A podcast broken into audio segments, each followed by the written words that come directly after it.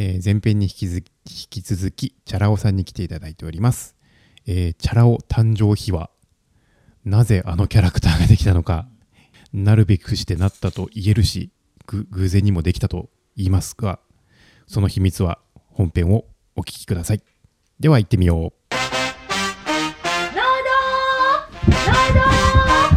富士山ゴー！ゴ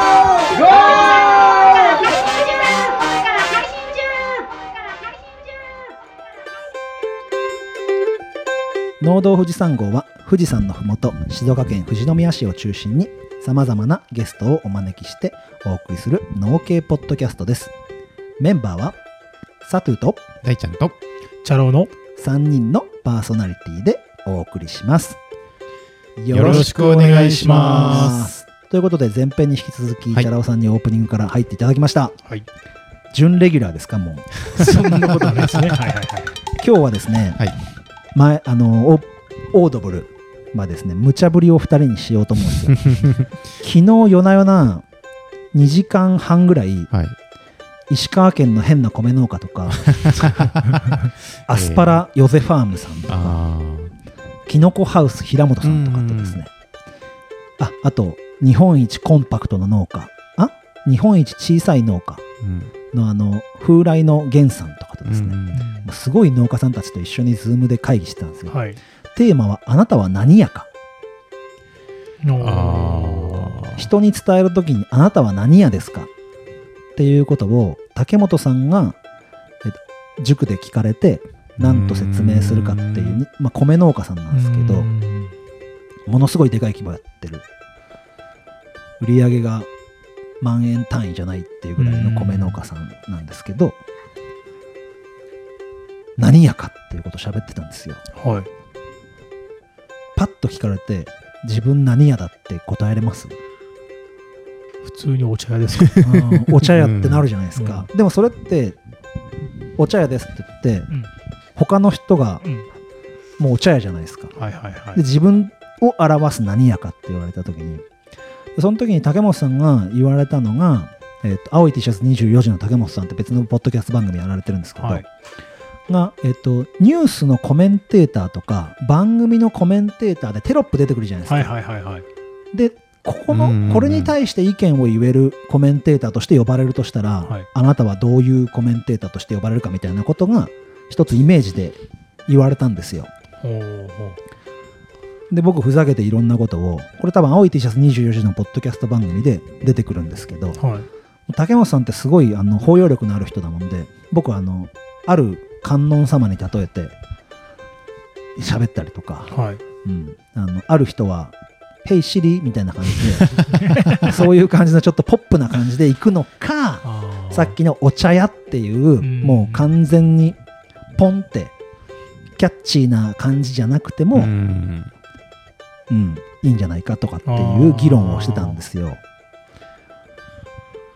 うん、そうですね。意外と難しいあれですね。大ちゃん何や？僕何やってるかって聞かれたら農家レストランやってますって答えちゃいますね。農家レストランでも農業部門とキッチンがあるじゃん、うんうん。大ちゃんは何やってんの？農家レストランで。いやそこ聞かれるとキッチンがメインだけどうんいろいろやってるからな。ワンピースで言ったらさ、はい。3時なわけじゃん、まあまあまあまあまあ。うん、だけど作物を育ててるうん。わけじゃないじゃん。うん。であの船の上にあるオレンジの木みたいのを 栽培してるわけじゃないじゃん、うん。お世話 ね？でうん大ちゃんは、えっと、キッチンだけじゃなくてキャンプ場もやってるわけじゃん、はいはい。何や？なんやかそこ言われると難しいな新世代農家レストラン 2, 2代目みたいな。だって農家レストランでキャンプ場セッティングしてるのって日本日本でさ農家レストランプラスキャンプ場ってやってさ、うん。ある？ないと思いますね。それを作った人なわけじゃん。そそれ何やかってことだよね。ああそれバンって伝えたいわけ、はい。うん、じゃあ農家レストラン必要かなってとかってことを精査してったのを2時間半やってたんですけどここれ面白くてう、んうん。うん今日雑談でやってみるのありだなと思って。チャラ男さんで言ったらまあ、チャラ男ってのは唯一無二じゃないですか。はいはいはい。自己ブランディングお茶屋うん。とかっていうのがまずそのチャラ男さんっていうところ。今日後編でお話ししますけどなのかなとか。はいはいはいはい。2代目って入れるのかなとか。うん。だけどチャラ男っていうつけたとこには見せ方とか面白さエンターテインメント性みたいなのを入れたかったんですよね。そうですね、はいはいはい。っていうと面白お茶農家。うん。竹本さんのが変な子石川県の変な米農家って竹本さんを言ってるんですけどうん。それでいいのかとか。ああ。そうですね、自分も生身のいるキャラチャラ男にしてますので、うんうんうん普通に。はい。多分日本全国で多分僕だけになってると思うので、チャラ男の面白いところはお茶農家って言わなくてもお茶農家だってわかるじゃないですかそうですね。チャラ男っていうのははいはいただ言葉で伝えるとカタカナのチャラ男になっちゃうじゃないですか、うん、そうですね。はいはいはい。party people になってるだけど文字で伝えるとチャラ男ってあお茶農家だなって、うんそうですね。で写真で伝えるとますますお茶農家だってわかるじゃないですか。うんそうですね。はいはい。じゃあ何やかって伝えるときにどういうふうに伝えるかも大きいじゃないですか、うんうんうん。さあサトゥーは何屋なんだろうかっていう。そこね 難しいいなちごは果物じゃない野菜だぞ。うん。ぶどうは果物だぞ。うん。路地だぞ。ハウスだぞ。うんいちごはハウスだぞ。なんだなんだ俺はなんだ？何をやりたいんだ？みたいな。僕の人生の農業としてのミッションを何やってとこに込めるのか。はいはいはい。僕の仕事を何やと込めるのうかん変わってくるじゃないですか、はいはいはいはい。うん。何屋なんですか？あなたは。何やか。プライベートキャンプ場仕掛け人なのか。そこに富士山を入れたいのか。富士山頂に最も近いキャンパーキャンプ場を作っキャンプ場クリエイター ので行きたいのか。キッチンキャンプメーカーみたいなね。あのが伝わるのか、もう言い方いっぱいありますね。うん、それってマーケティングじゃないですうか、ん、そうですね。その面白さを味わって今日の。のこの収録だもんで今日の後編は面白いぞと思って。あうん。うん。そういうことって考える？大ちゃん、考えたことないですね。でそれってさ強みを見つける方法じゃん。自分の、ん。そうですね。強みは見つけるのが大事ですね、一番ね。そう。はいはいはい。それこそあのー堀江門がうん。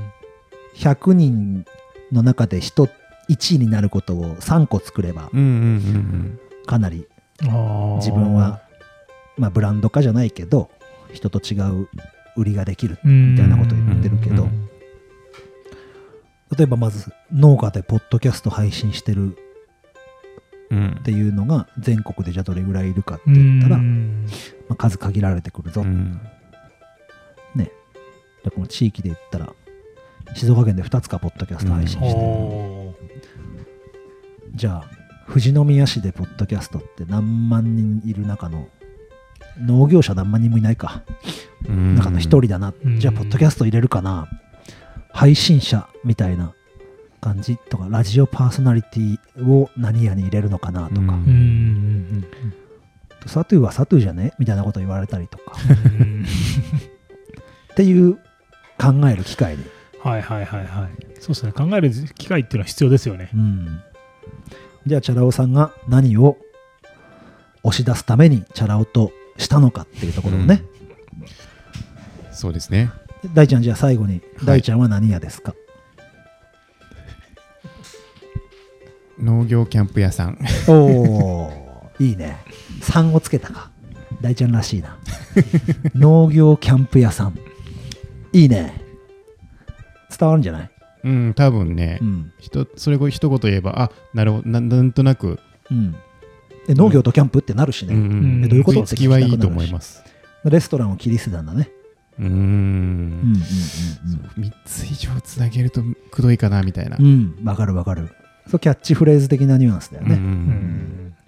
そうそうそう。サブタイトル的なものをつけるのか一発でポンっていくのか。うん。面白い話題じゃないかなと思ってぜひリスナーさんにもあなたは何屋ですかって問いかけてみたいなって思います。はい。ではメインディッシュいきますか。はい。メインディッシュへ。富士山メインディッシュへ。ゴー富士山メインディッシュへ。ゴー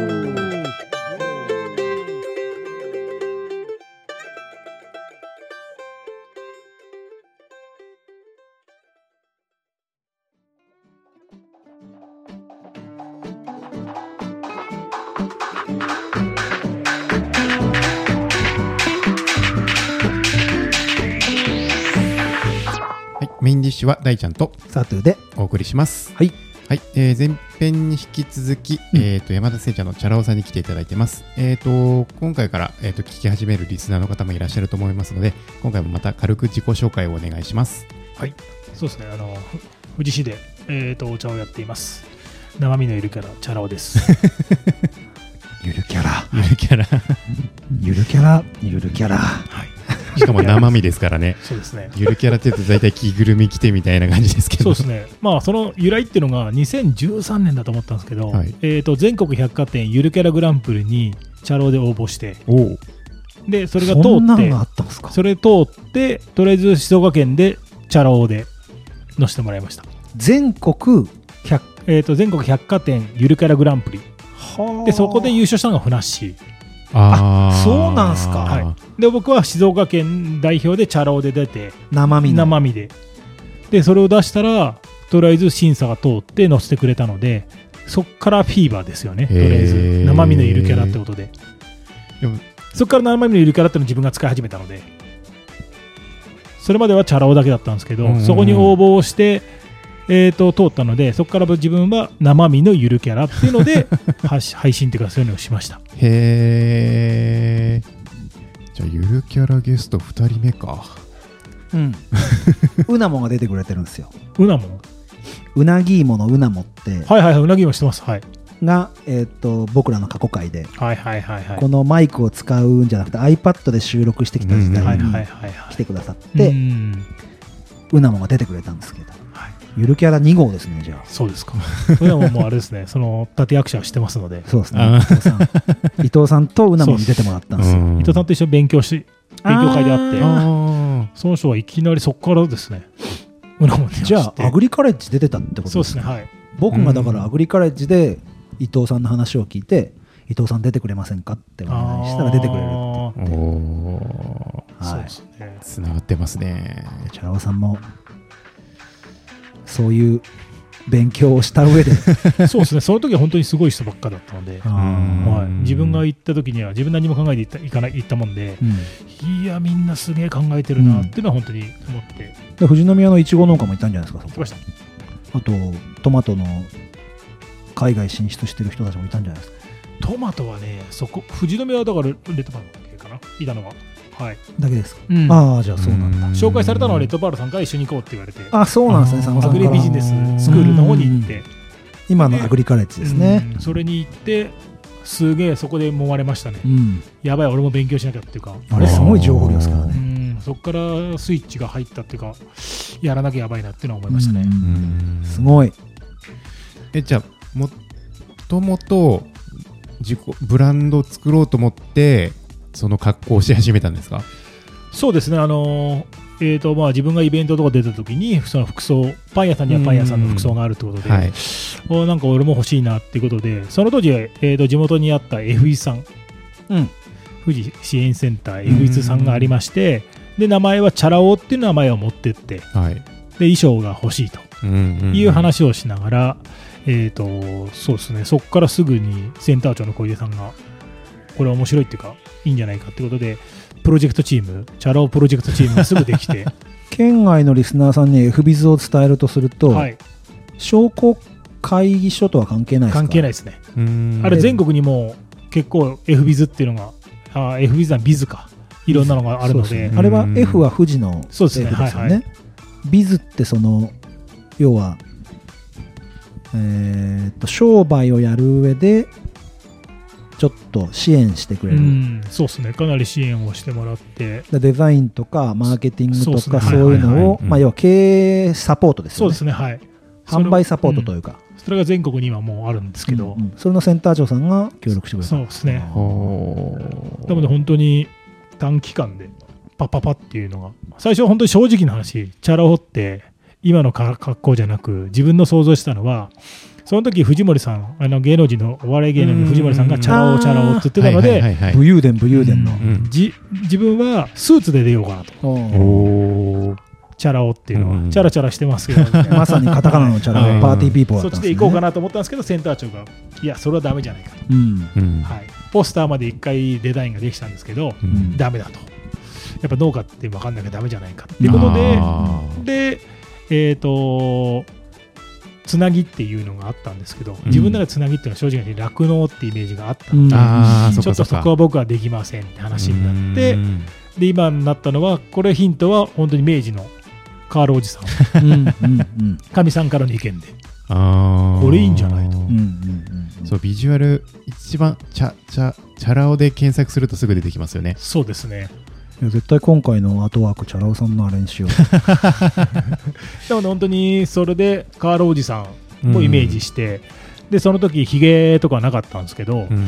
そうどうしようかななんてもあって。でもまあ紙で書いたりすると紙で本当正直なんか作ってはい。やろうかなと思ったけど、まあ子供まだちっちゃかったのでうん。下手になんか、お前のお父さんこんなだってるっていじめられるの目だなと思ったので とりあえずひげとかなしにしてそのまま。うん。家にある本当に衣装が本当にか、えー、と明治のカールおじさんの、えー、とパッケージはい。茶畑にいるカールさんと全く一緒の衣装の色です。はい。そうですね。麦わら帽子とタオタオルはい、で青の服で緑のズボンで、うんえー、とオレンジの靴履いてるので、カールおじさん、うん。全く、はい、同じ通りっていうか、うんパクっちゃいました。今もうカールって売ってないですよね。売ってないですね。関西の方は売ってるんですけど、関東は売ってないですね。はい。うんなので、本当にそうですね。だから逆に、まあ、チャラ男って出したんですけど、そのやっぱ芸能人さんも来てくれたりして、うん。一個自分が思ったのは、誠司さん、千原誠司さんが来た時に、うんううん。んなんでチャールおじさんにしなかったのって言われました。あーなんか一瞬そろそろチャウルおじさんにしようかなみたいなこと言ってましたよね、はい、ちょっと考えもう年も年なので変えようかなっていうのも思ってたんですけどそう。そうすると炎上方法でもしかしたらいけたんじゃないっていうのは言われました。ああそっか。っていうのは思いましたね。あー。そういうこと考える人はすごいですね。すごいですね。いや考えるな。いそう。なんかそのいろいろ相談して、はい、手順を追ってあれが生まれたっていうよりうん、本当アイデアが湧いてきたみたいな感じの奥さんとの中の？そうですね。まあそういうふうに名前はもうチャラ男って決まってたので、うん。あと服装ってことでで藤井さんともいろいろ。でチャラ男さんどんな感じっていうので自分ちチャラ男の下にはえっ、と商売茶っていうのもあって、ショーって見せる方のショーって書いて、うろう茶って書いてあるんですけど、はい、自分の売り方がこういう売り方ですっていうので、うん。で前提はそのやっぱ静岡県代表としてはい。百貨店選手権。はい、百貨店ゆるキャラ選手権そうですね、そう、あの、エビズさんにいてるときに、じゃあ面白いからちょっと出してみるみたいな話になって、うん。出したら審査が通って、ホームページに載ったので、うん。これゆるキャラでいけますよねみたいな話になって、じゃあ生身のゆるキャラでいきましょうみたいな話でうん。感じですね、はい。その全国で生ゆるキャラは？多分僕だけだと思うんですけどね、顔出してるのが。いないですよね。大体もそうっすはい。うん岡左衛門がギリギリタイ全身タイツみたいな、うん。確かに。そうですね。だから必ずなんか被ってるとか被ってますよね顔出ししてるのいないですね、なんか僕その多分お茶でやるとしたらあのお茶娘の感じの,、はいはいはい。あ。の手ぬぐいはいはいはいはい。つけて、こあ藍染めの服みたいなのに赤のあれつけてみたいなイメージしちゃうっすけど、カゴ背負ってるじゃないですか、はい。うんで麦わらじゃないですか,、はい。だカールおじさんってとこから入ったんですね。そうですね、たまたま本当にかみさんからのアドバイスっていうか、たまたまのヒットで、カール・ジョーズいいんじゃないのってことで、うん。はい、でも実際に麦わら帽子かぶって作業はしないですよね。かぶってます。麦わら帽子はかぶってます。もうほとんど、えー、とズボンとか服はほぼほぼ変わんないですよね。あそうなんだ。カゴを背負ってるって言われると違いますけど、うん。まああれは手衣摘みです装もんね。は、まあ、手拭いもするしないはあるかもしれないですけど、うん。麦わら帽子は必ず毎回かぶってますね。うんはい。うん。まあ、静岡県とかお茶やってるとこだと新茶の時期だとねお茶娘なんて言ってねやっぱそのやってるじゃないですか。そうですね、はいはい。そういう感じの男バージョンをイメージするっていうよりも自分のやってる格好の中でうん。いかに伝えるかってそうですね。感じだったん今回そのままほとんどなりましたね。はい。じゃあもうほとんど家にあるものでそうですね。完成しちゃったってはい感じ、何も一切買わずにそのまま。だからおとそのズボンもたまたま弟が履いてたズボンで日課ズボンがあってえー。農業で使ってたのがあったのうん。でそれを履いてうん。今その緑が売ってないんですよね。だもんでそのままもう8年以上 自分そ帰れからね。帰れない。はい。特注するからですもんね、あとね。そうですね。うん。はい。で本当になんか、まあ、言ったらまあある程度計画立てて作ってったんだけど、うん。タイミングがあったって感じ、そうですね、うん。その時に本当にタイミングがびバッチし合って、うん。そうですね、運よくっていうか、はい、おーじゃあ本当にこれ作ろうってもう大きいのがあったわけじゃなくてどんどんどんどんこうそうですね、積み重なってって。積み重なっって最後はチャラ男そうですね、本当はだから正直に、その FG 行ったのは衣装をうん決めたいってことだけだったんですけど、そうですね、多分そのセンター長さんとか、皆さんが、いや、これはもっとこういう風になってったら面白いんじゃないのっていうのは、多分それが重なって重なってって感じで、自己ブランディングしたかったっていうよりはい。販売店でどんな格好してったらいいかを悩んでたってことですそうですね、はい。あの私服で行くだったら、なんか正直なし、えー、とお茶屋さんってハッピーを着ている、うん。うんうんうんうんわかるわかる。ね、詰め放題とかやってるんですけど、お客さんって名前って絶対覚えてないんですよね。うん。確かに。はい、お茶屋さんがいたぐらいしか、はい、で、あそこのお茶美味しかったっつっても、どこで買ったか分かんないんですよね。うん。ましてや山田製茶っていろいろありそうですからね、はい。山田っていう名字、ん。で、お茶屋さんなんていっぱい出てるので、うん。自分も富士市でイベント出ると5件とか出てれば、あー。そう、だもんで、なんか目印的なものっていうのもあって、うぞうむぞうにならないための衣装だったんですね。そうですね。ん。はいだもんで本当に茶老になって一番本当に感じるのは本当におばあさんとかがうんイベントの中で探してきてくれる。えいたいたみたいなそう、麦わら帽子かぶってる。で逆に聞いてくるみたいですね。カゴ背負ってる人とか。名前とかじゃなく、カゴ背負ってる人でお茶買ったんだけどっていうのが本当に自分のイベントでよかったなっていうのは思って思いましたね。はい。カゴ背負ってるお茶農家なんていないですかねまずそうですね。はい。うんちっちゃい子逃げていかないですか、いいや、別に逃げていかないですね。大丈夫ですね。はい。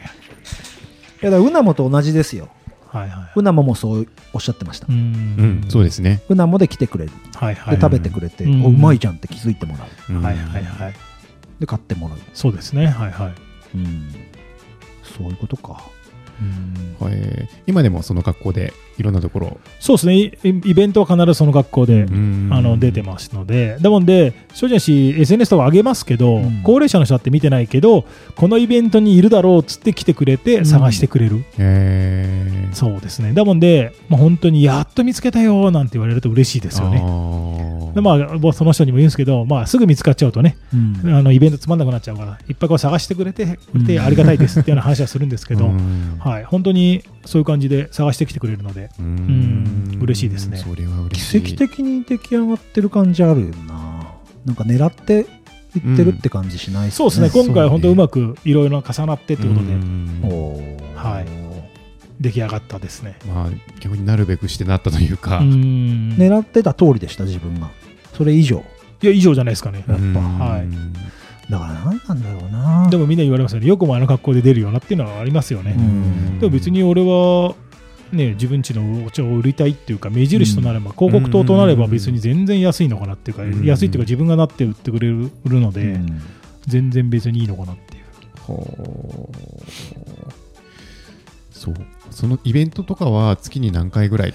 えっと、昔はいっぱい出てたんですけど、うん今は本当に富士市のメインイベント、あー5月と11月ぐらいに出てうん、あとはまあち地元のちょっと知り合いのイベント出てくれた時に出てとか、はい、感じですね。はい。ちょっとやっぱ自分も今、お客さんっていうか、家にお客さん来てほしいなっていうのがありまして、はい。なのでちょっとお客さんを家に呼びたいなっていうのはちょっと考えてますね。はいなんかお茶畑の隣にカフェとか併設したいとか一時おっしゃってましたよね。そうですね。はい。あの、やっぱ、これから今自分が考えてるのは、あの、お茶を売るんじゃなくて、シーンを売ろうかなっていう。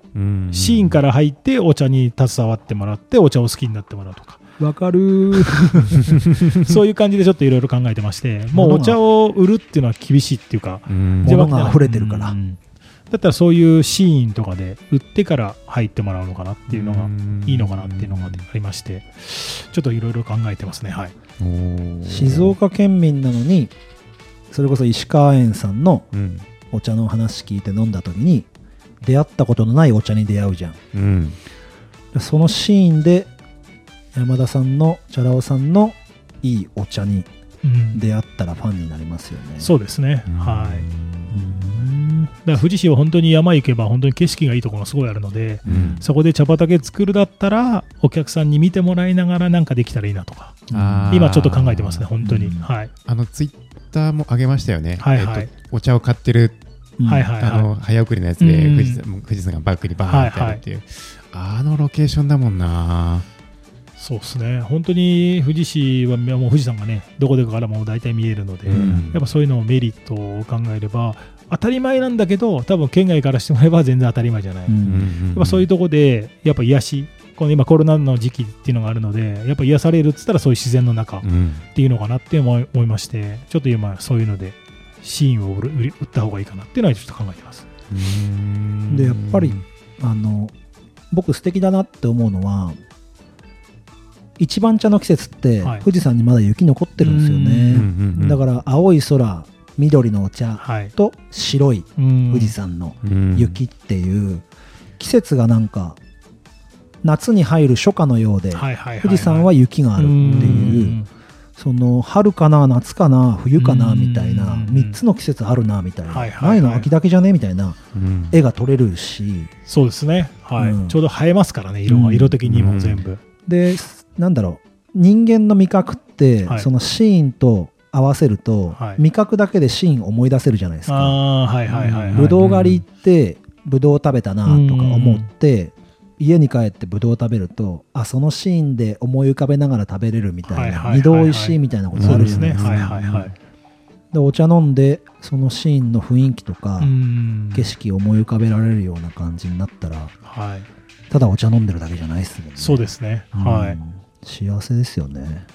うん。シーンを売るために。はい。いろいろ仕掛けていくんですね、じゃあ。そうですね。とりあえず今もう自分の中で構想っていうかここをやりたいっていう茶葉だけをやめてちょっとそこをシーンで売りたいなっていうのが本当に一望できるっていうのがあるので、はい、ちょっと今考えてます、はい、楽しみだな。僕も武道園で武道を目的に来るんだけど空間を作りたいっていうのがあるもんでうんそうですね。ぜひぜひ勉強させてください。いやいやいやいやいやいやいやいやそうですねなんかもうなんかみんなシーン打てますね今日3人うんそうだねそうですね本当にやっぱもうそういうふうにしていかないとうんダメなのかなっていうか、プラスアルファちょっとねそうですよね考えていかないとっていうのがあるのでものを作るだけに自分がまあなんかちょっと語弊があるかもしれないけど、うんものを作ってるだけだけどだけだと面白くないっていうか空間作りたくて、うんうんうんうん。自分がそこのにいても自分が幸せだしそうですね。誰かにはいはいはい。一緒に幸せ共有したいみたいな、今だからそうですね。物を作ってるだけだともうお客さんに飽きられちゃうのかうんな、うん。っていうのが現実ですよね、うん。多分そのプラスアルファがないと多分うん。ちょっと厳しいのかなっていうのが今現実なのかなっていうのがありますね、はい。いいですね。いやーここまでお話聞いてきましたけど、まあカタカナのチャラ男じゃできないトーク。でチャラ男以外にももう一つやってる活動といいますか、そうですね。今、はい。チャレンジャーという、うん。あのお茶屋戦隊チャレンジャーという活動で仲間でやってますね、うん。農家、えー、と7名で。チャレンジしてるんですか？はい。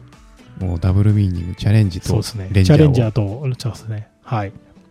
でいろいろチャチャレンジャーってだけあって、はい戦隊ものなんですか？そうですね戦隊もんで、えー、とカラーのな、えー、と7色のつなぎを着てうんうんうんやってます、何色ですかチャラ男さんは？さて何色でしょ緑を着ちゃったらもう茶じゃないですか。うはいはいはいはい。チャラ男さん緑着ないんじゃないかな。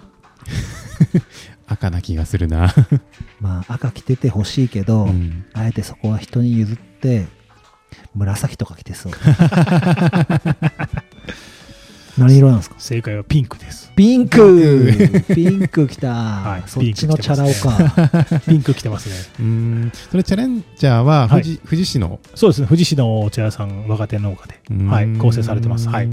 具体的にどんな活動してますか？そうですね。えっ、と、お茶が終わる10月から、まあ、うん2月、3月までの間で、富士市のお茶富士市の小学校うん対象に、えっ、と、とりあえずお茶の入れ方教室うんうんをボランティアでやってます。で、今現在、えっ、と、もう、それも7年ぐらい、おー7年間でやってるんですけど、それで今、富士市の学校が27校中15校。去年回ってますはい。半分以上だ。はい。なんでそんなこと始めたんですか？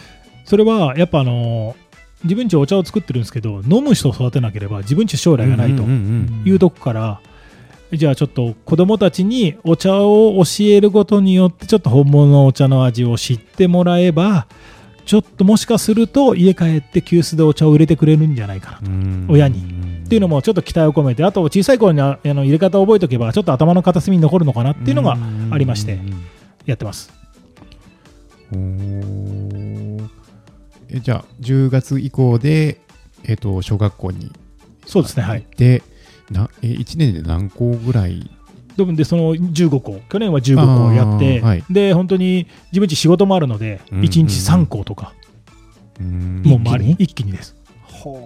それも大変だな。なので今もう7人いるので分かれたりあー。2つの学校で分かれたりえっ、と1時間で3組うん。同時とか、うん3クラス同時にやるとか、はい。そこまで機材は揃えてあるので3クラス同時までできるのでやってますね、へえ完全にボランティアですよね。そうですねはい。ほえまあ、食育ですよね。うん。そうですね、はい。でも子供たち、本当に、あの、自分ちの食育も、最初は機材、機材というか、急須、湯飲み、えーと、茶葉、うん。ポット、全部、その班にしちゃって、全部物を置くんですけど、一番最初は子供たちで考えてお茶を入れてくださいと。うん、最初から教えない。うんうんはい。それほどつまんない授業はないと思ってるので、自分の中で。確。うんうん。自分たちで好きなようにお茶を入れて飲んでもらって、うん。その後、自分ちの知ってるっていうかこういうのが美味しいよっていうのを教えて、うん。でもう一回チャレンジしてもらって味の違いをちょっと考え、まあ、あの分かってもらおうかなっていうことで、んん45分の中で時間配分しながら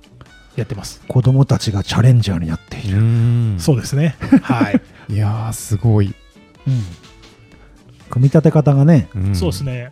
そうやっぱ最初から教えちゃうとそれほどやっぱ自分ちが体験してもつまんない。うん。つまんない言われた通りにやるだけ。そうそれほどつまんないものはないので、そう子供たちが班でどうし入れるうん。なのかどれくらい入れるそうみたいな。だから何も起こらない。うん。どれを使ってくれても起こらない、うん。何しても言わないって感じですね。唯一言うのはポットにお茶を入れようとするもんで、うん。そこはやめてくださいって言うんですけど、あとは別に何しようがうん。いろいろやることは別にここの起こらないし、うん。うんはい、どのレベルまで温度も伝えますよね。使いますね。はい。だもんで正直なしやっぱお茶の入れ方教室で湯飲みまで渡すんですけど、うん。湯冷ましうん。って本当は湯飲みを使うんですけど、うんあのやっぱ一回こ子供が口つけるうんっていうのがあるので、自分じゃ急須を2個置いといて、うん。それで湯冷ましをさしてとかいう、うん。やっぱ工夫は必要になってきますね。うん。はい。で、今はコロナで紙コップになるとか、いろいろちょっとやっぱ対策を考えて。うん。湯飲み温めるとかもやるやるですか？なので、えー、と家子供たちの最後の質問で、家に急須が2個ないよっていう質問が必ず来るので、うん。その時には湯飲みでお湯を入れて、うん。温めて、うんこうしてやれば湯冷ましできるよっていうのを説明をします、そこまで。はい。うん。確かにね小学校ぐらいの時に湯冷ましやってた。ああ、多分どっかでそれやってきてるんですね僕。そうですね。ううんん。いやでも習わないよな。多分ねやってる家庭科の授業とかでやるのかな？今いろいろ体験がありますよね。うんで僕ら総合的な学習がはい始まり始めた世代、ああー土曜日が半日だった世代はいはいはい。うん俺もそうですよね。土曜日やってましたからね。でそこでやるか生活科でやるか。小学校低学年の。うんうんそれは家庭科とかになってくじゃないですか。うん図工になってっちゃったりするから。俺ちのお茶なんてあったかなと思いますけどね。うん。うんいややったと思うな。そうかな。やったと思う。え親から教わってた？親がやってたかもしれない。そうですね、まあ多分まあ親がやってたかおばあちゃんがやってたかそれを見てるんですよね、確かにそうかもしれそうだと思います多分。ないうんなので本当にだからいろいろこれやってて思うのはもう本当に自分たち世代のうちには急須がないってことはまじまじとうん。実感しましたね。そうですよね、はい。急須をそこで初めて見るっていう子供もはい。いらっしゃいますよね、はい、うん。でもおばあちゃん家にあるよとか意見は聞くんですけど家にはないっていう子がほとんどですね、ううんん。半分以上はないっていうのが本当にやっぱ世代でもその時代っていうか。うんでもそこでまあ味の違いが本当に分かってもらうだけで。うん。で家帰っておプレゼント。うん。宿題として1000パックもプレゼントして家族に飲ませてくださいっていうのを宿題出すのでじゃあ入れるっていう子がいるので。そうそれで昔は本当に数が少なかったので赤ペン先生までして紙に書いてもらったのを親宿題までやって回収してコメント見てコメント書いてやってたんですけど、それがだんだんもう年々クラスが多くなると、うんもう自分ちの仕事プラス赤ペン先生先生の気持ちがよくわかるほどですね。で一クラス30名ぐらいあるので、うん。そうすると30名が束になってくるので大変になってきたので今はそれはちょっと控えたんですけど、うんうん宿題までの手は出してあとは先生に読んでもらうとかうん。はい。うんやってますね。でまたああいう時って先生たちがしっかり指導してくれるから書く書く子供なんだ脇 はみ出して書いてきてるのね。そうだからお母さんとかのコメントもあったりして、こんなあの美味しい入れ方してもらう息子にとか娘さん子供に入れてもらって、こんな美味しいと思わなかったっていうのもコメントがあって、やっぱお母さんちもなんか勉強になったっていうのはありましたね。はい。それ嬉しいな。親もね飲んでそうっすね。で美味しいからじゃあ買ってみようかってうん。親の方がやっぱりお金出すから。そうですね。はい。いやいいな今食育のことあるけど、はい。そのやっぱ親はい。を育てるっていうのも大事じゃないですかあその家庭教育がちょっと衰退してるみたいな、はい、そうですね。今その幼稚園でその会長とかうん役員をやることになってて、お母さん教室みたいなのをはい。やるんですよ、はい。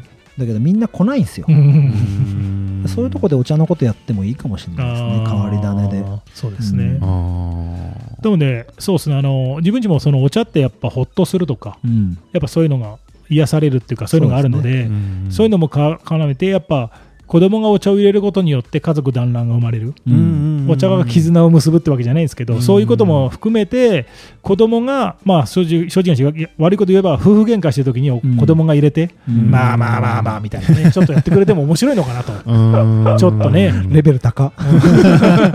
でも子供が入れたらみんな飲みますもんね。だから逆に言うとね、お父さんが機嫌悪かった時お茶出して、はいなんて言われて、お父さんが飲んで、うん。それでちょっと気分でも落ち着けばいいのかなとか、うん。やっぱそういうのが子供だからできることっていう可能性もあるのかなっていうのは。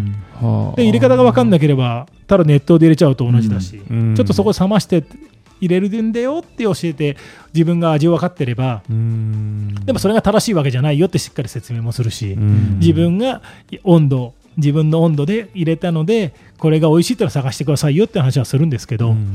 はい、日本食がはい、無形文化遺産になったじゃないですか、その要は文化を残す活動じゃないですか。はい、はい、はい。そういうのって誰かが補助を出してくれたりとかはないんですか？そういうの。えっと、自分じゃ農協さんがあ。バックアップをしてくれて、うん。ちょっと多少なりとも本当にバックアップをしてもらってやってますね。うん。はい。そういうのがやっぱやってほしいですね、そういう活動って。部会として立ち上げて、それで機材買うのもちょっと補助してもらったりとうん。かしてもらってますね。はい。やっぱりそういう活動は維持してってほしいな、うん。でも本当に楽しいですね。やっぱ自分ちも。うん。うんそれで、えーと毎年小学校行くとこもあるし、新しくなるとこもあるし、やっぱ先生が移動して、あれが良かったからやりましょうとか、あー。それでまあ順繰り順繰り回っていくのもあるし、で必ず、えー、とゴールデンウィーク頃に校長先生宛てに手紙を出して、うん。こういうことをやりますけど、やるようでしたら、あのやりたいっていうことで、手を挙げてくださいってことでやってるので、そうですね。文化を残していくってねうん。大事だと思うし、大事。うん。そうですね、やっぱ自分ちもお茶を作ってるので、育てていかなきゃいけないっていうのがあるので、うん。やっぱそういうことをやっていかなきゃいけないのかなっていうのは思って、そうそうですね、やってますね。ペットボトルうん、と差をつけるうんそうですね。みたいで違い分かってもらうって感時代的にその簡単なうん。スマートな時間の使い方みたいになってくると、うん。逆にそういう時間がさっきのホッとするじゃないですけど、うん。がなくなってきてそこに、まあ、入り込む好きっていうとちょっとビジネスっぽい言い方になっちゃうんですけど、うん。チャンスがあるかもしれないですうね。ん。そうですね。やっぱ本当に正直自分もこの年のこのコロナで思ったのは、みんな仕事行かなくなったとか、ね、うん。やっぱりうん。その時にお茶を飲むようなんかもっと宣伝すればよかったなっていうのは、もううん売りってわけじゃないですけど、商売じゃなく、ちょっとそういうとこで、あのもっとこのゆったりした時間でお茶を楽しんでもらう仕組みとか、うん。そういうのをしっかり考えなきゃいけなかったのかなっていうのは、ちょっと後悔はありますね。う。ん。はい。見せ方、うん。うん、持ってき方。そうですね。かなり難しい突破口かもしれないですけど、うん。その食育っていうそのベースがあって。作っていける可能性はあるでしょうね。そうですね、うん。はい、少しでも興味持ってもらえれば子どもたちもうんっていうのはあるので、だから自分ちもお茶工場の見学うん。して、したしたいよって言えば全然ウェルカムで、うんはい、子供たちとそれ議論してみても面白いかもしれないですね。そうですね。子供たちの発想の中で、うん。いい案が多分あるかもしれないですからね、うん。はい、お茶を飲む時間を1日1回作るとしたらいつ飲むみたいな。ああ、うん。そうですね、はいはいはお風呂の蛇口からお茶が出てくるみたいなこと言うと思います、多分。一家に一台、蛇口からお茶が出てくるみたいな。ん。そうですね。そういうのとかからなんか生まれてくる可能性ありますからね。はいはいはい。うん。い、そうですね、いろいろ本当に自分もいろいろ考えますけど、やっぱそうですね、いろんなことができれば、可能性はあるような気がするんですけどね、うんだからまだやることはいっぱいあると思いますね、お茶に関してみれば、多分ううんん文化を残す活動は素敵ですね、やっぱり。まあそうですね、はい。いいっすよね。だから今本当に去年、その前の年かな、うん。あのやっぱ県外一回行ってみようよと。あはい。はいはいはいで、富士市の姉妹都市である岩手県雫石まで行って、お茶の入れ方教室やってきました。すごい。やっぱ全然違います、リアクション。リアクションというか、やっぱ自分ちも本当に県内、まあ、市内、やっぱ県外ちょっと行ってみようということで、うんでやっぱお茶を広めるってことも兼ねて、はいでも一番行きやすいとこはどこだっていうことで、まあそういう姉妹都市なんだろうねっていうことうんで、市に頼んで、たら受け入れしてくれて、うん。で今現在、まあ1回や、一回やだけやらせてもらったんですけど、あとコロナでちょっといけないんですけど、うん。でも今、向こうで富士の自分ちのチャレンジャーのお茶を売ってもらってることもあるし、うん。で今、今年も去年もそうですけど、高校1年生がうんな軽トラ市でチャレンジャーのお茶を売ってくれるとか、そういう勉強をしてくれて、あと富士市のお茶のことについて勉強をしてくれるとか、うん今そんなことをやってくれてるみたいなので、早くコロナが落ち着いたらちょっと自分ちも行きたいなっていうのもありますね。はい。動きを広げるわけですね。そうですね。あとはだから、その、これを機に岩手の農家さんちともコラボ。うんちょっと考えてますはいその地にない物産展やってますからね、いろいろそうですね。ねはい北海道展とかね。だから本当に向こうのは、なんか岩手は米かな。うんはい米を使ったのとお茶を使ってコラボしようかって話はしてます。ほういいですね。はい。岩手海産物も良さそうだし、リアス式海岸。はいはいはいお茶と海産物のコラボみたいな。なので今、商品開発とかもう話はしてるんですけど、町長さんがすごい、雫石の町長さんがすごいいい人で、うん。ぜひやりましょうみたいな、どんどん交流しましょうよみたいな話になって、なのでまあ、コロナで行けてないもんで、はい。お茶でお米炊いたりします？お茶でお米そう茶お茶飯とか作りますよね。はいはいはい、はい。ちっちゃい頃はやったけど、今やんないな。ああのー炊き上がった時の香りがすごく。ティーバッグ入れるだけでいいですよ。あおーあ、そうか、母さんがよくやってくれたなって今思い出して。ティーバッグ入れれば、うんもう全然炊き上がりますよ。朝からね、起きた時に、ご。飯炊けた時の香りが全然違うから。うんそうですね。うんやってみよはい。う。はい。いやーいろんなことやってますね、チャラ男さん。いやうん死死にこう直接言えるっていうのがすごいですよね。うんまあそうですね。だから、やっぱどこで、そう、そういうところしっかり別に自分ちあの悪いことをしてるわけじゃないので、うんうん市も認めてくれる。うんでもその活動があったので、市も認めてくれてるのが現実ですよね。うんもう長く実績ですよね実績ですね。はいそこは大事ですよね。うんそうですね。はい。まあ続けていくっていうのがやっぱ一番大事で、はい。うんそうですね。なんか僕たちもなんか富士宮市となんかやりたいですね。そうだねこの番組でなんか、てかまあ僕らもこれポッドキャストを使った食育活動だからね確かに。社会 社会教育やってますから、僕うんはいはいはいはいはい。社会教育ですよこれは、食育やってますね。うんだからなんだろう富士宮市と何かやるってポッドキャスト聞いてっていう みたいなまあまあまあ人聞いてみたいなおいおいおい、それは考えるとして。いいっすねうん。ありがとうございますありがとうございましした。じゃあ前,、えー、と前編と後編と、うんちょっとお時間がかなり 盛り上がりましたけれども、はいはい、皆さんどうでしたでしょうか？えー、と前ではここで後編を一度締めさせていただきます。ありがとうございましたあり。がとうございましたありがとうございました。それではデザートへ。それでは富士山山デザートへ。ゴー。富士山ゴー。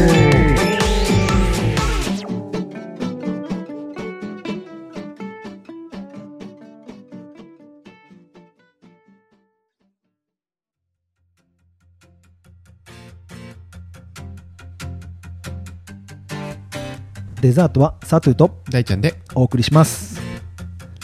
皆さんすいません2週連続。僕と大ちゃんだけで。ではい。やっちゃんファンいっちゃんファンみーちゃんファンむぎちゃんファン来週はいると思います。はい、繁忙期なんでね。そうですね、うん。皆さん忙しい。牛も元気なんで、はい。忙しいです、はい。さあお便り紹介していきます。はーい。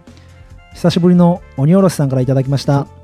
鬼おろしさんなんであれなんですかね。ツイッターの鬼おろしの後おでんのマークなんだろう 最近僕もあの鬼おろしさんのお弁当の蓋はなかなか聞けてなくて他のいろんな番組も聞いてたら聞けてなくてまた聞きますはい、いつの間にかアイコンも変わって、うんそうそうそう可愛いのになうって、んはい。じゃあ、鬼おろしさんからのお便り読みます。生姜の食べ方全然違いますね。面白いです。恥かみは西に馴染みがある言い方だったのか。葉生姜食べてみたいです。といただきました。ありがとうございます。ありがとうございます。今、東京だから、葉生姜ないのかな？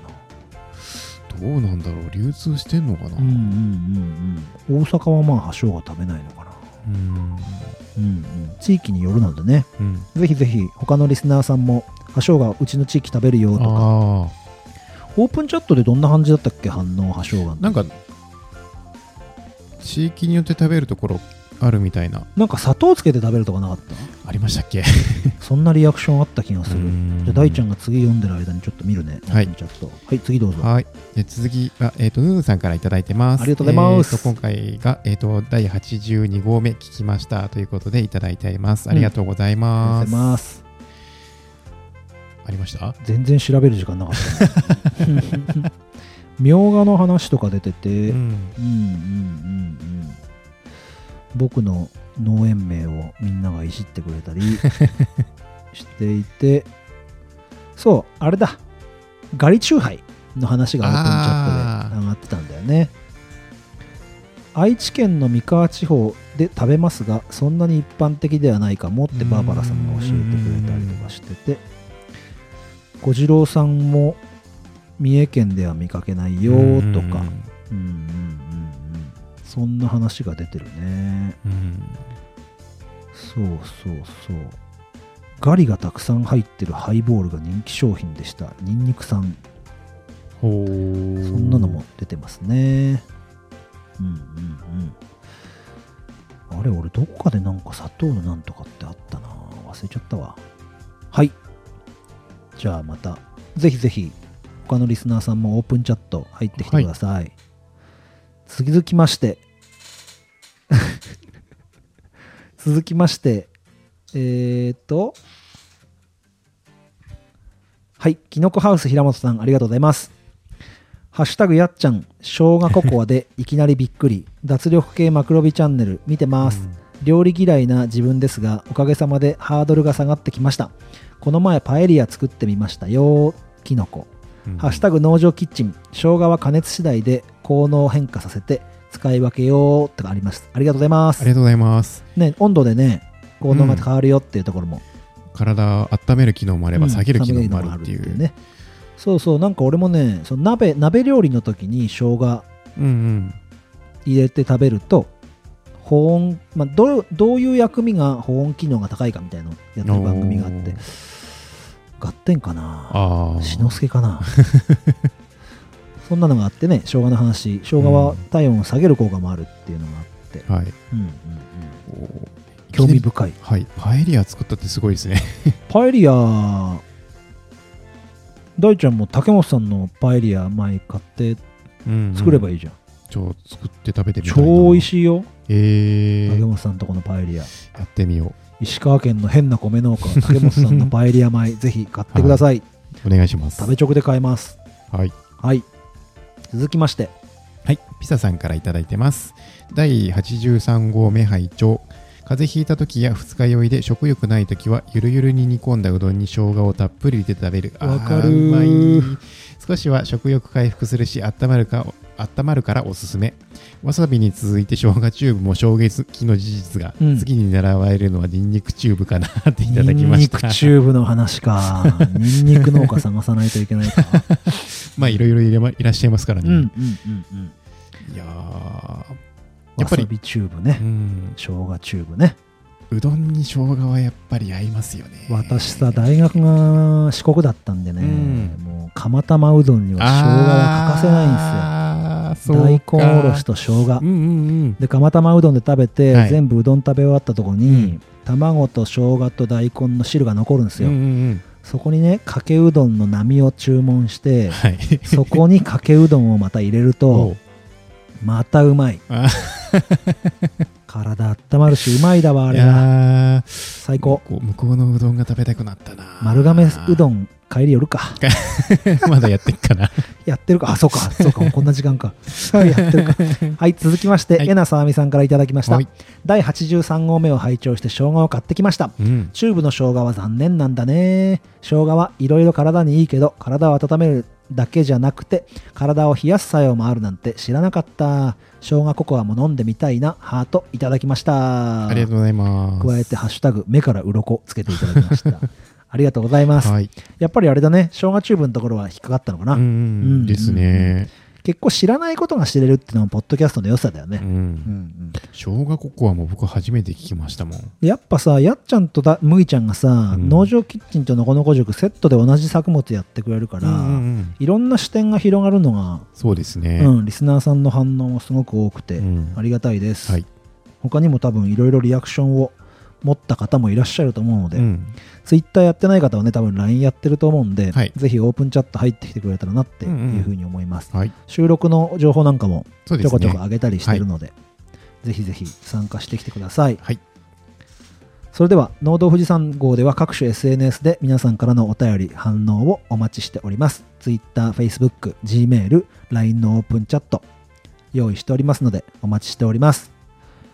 あと、ポッドキャスト、Apple Podcast で聞いてる方は、レビューの方もよろしくお願いします。よろしくお願いします。あと、大ちゃん何かありましたっけ？あと特にあえっとそうだな。では、次回は、はい。のこのこ塾でございます。次回がのこのこ塾です。はい。で、その後が農場キッチンと、はい。いうことになっております。はい。あゲスト会の次回をお伝えしておきますか。そ。うですね富士山ワイナリーと言いまして、ええ大ちゃんのご近所にワイナリーがうんできたんですよね。そうですねちょっと前に。はいそこの富士の富士山の麓で作ったブドウでうんワインを作ると、ワイン醸造について聞いていきます。はいお楽しみに。お楽しみにでは、はいまた来週へ。富士山来週へ。富士山